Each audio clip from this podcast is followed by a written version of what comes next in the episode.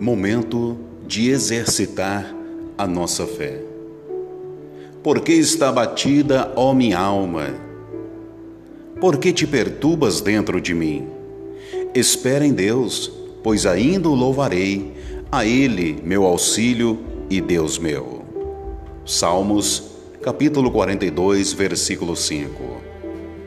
As aparentes derrotas não fazem de você um perdedor.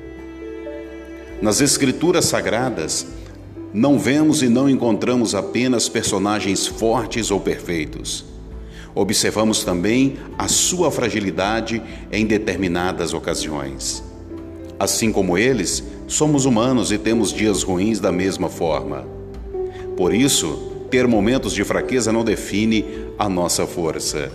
Muitas vezes, por ouvirmos e lermos na palavra de Deus que somos vitoriosos, somos mais que vencedores, nos sentimos perdedores por viver uma fase de aparente derrota. Nos esforçamos para esconder as nossas fraquezas com medo do julgamento alheio e muitas vezes nos isolamos tentando disfarçar a nossa dor e o nosso sofrimento. Não precisamos agir assim. Temos um Pai que está atento a tudo e a todos os momentos que passamos. Podemos ser sinceros com Ele e conosco também, dizendo a maneira e o estado que nos encontramos. Porém, que o nosso posicionamento não seja apenas de chorar e desabafar sobre o que nos aflige, mas também de declarar aquilo que cremos, movimentando o mundo espiritual em nosso favor através da oração e da fé.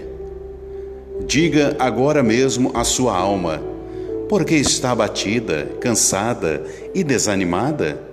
Porque você está com medo? Você tem Deus, Ele é a sua esperança. Declare mais uma vez: Eu tenho a alegria de Deus e a minha vitória é e está garantida, porque o meu Pai cuida de mim. Tudo está debaixo do controle e do domínio do Senhor. Você é forte mesmo no sofrimento.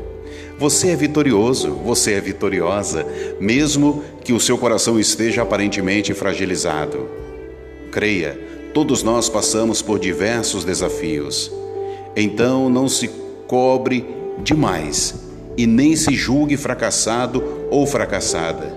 Isso é o que o diabo quer. Convide a alegria de Deus para encher novamente o seu coração. E lembre-se, de qualquer situação difícil, não mudará quem você é em Cristo Jesus. Agindo com esta consciência, você verá brotar o ânimo sobrenatural que apenas a fé na palavra de Deus é capaz de gerar. Pense nisso e tenham todos um excelente dia na paz do Senhor.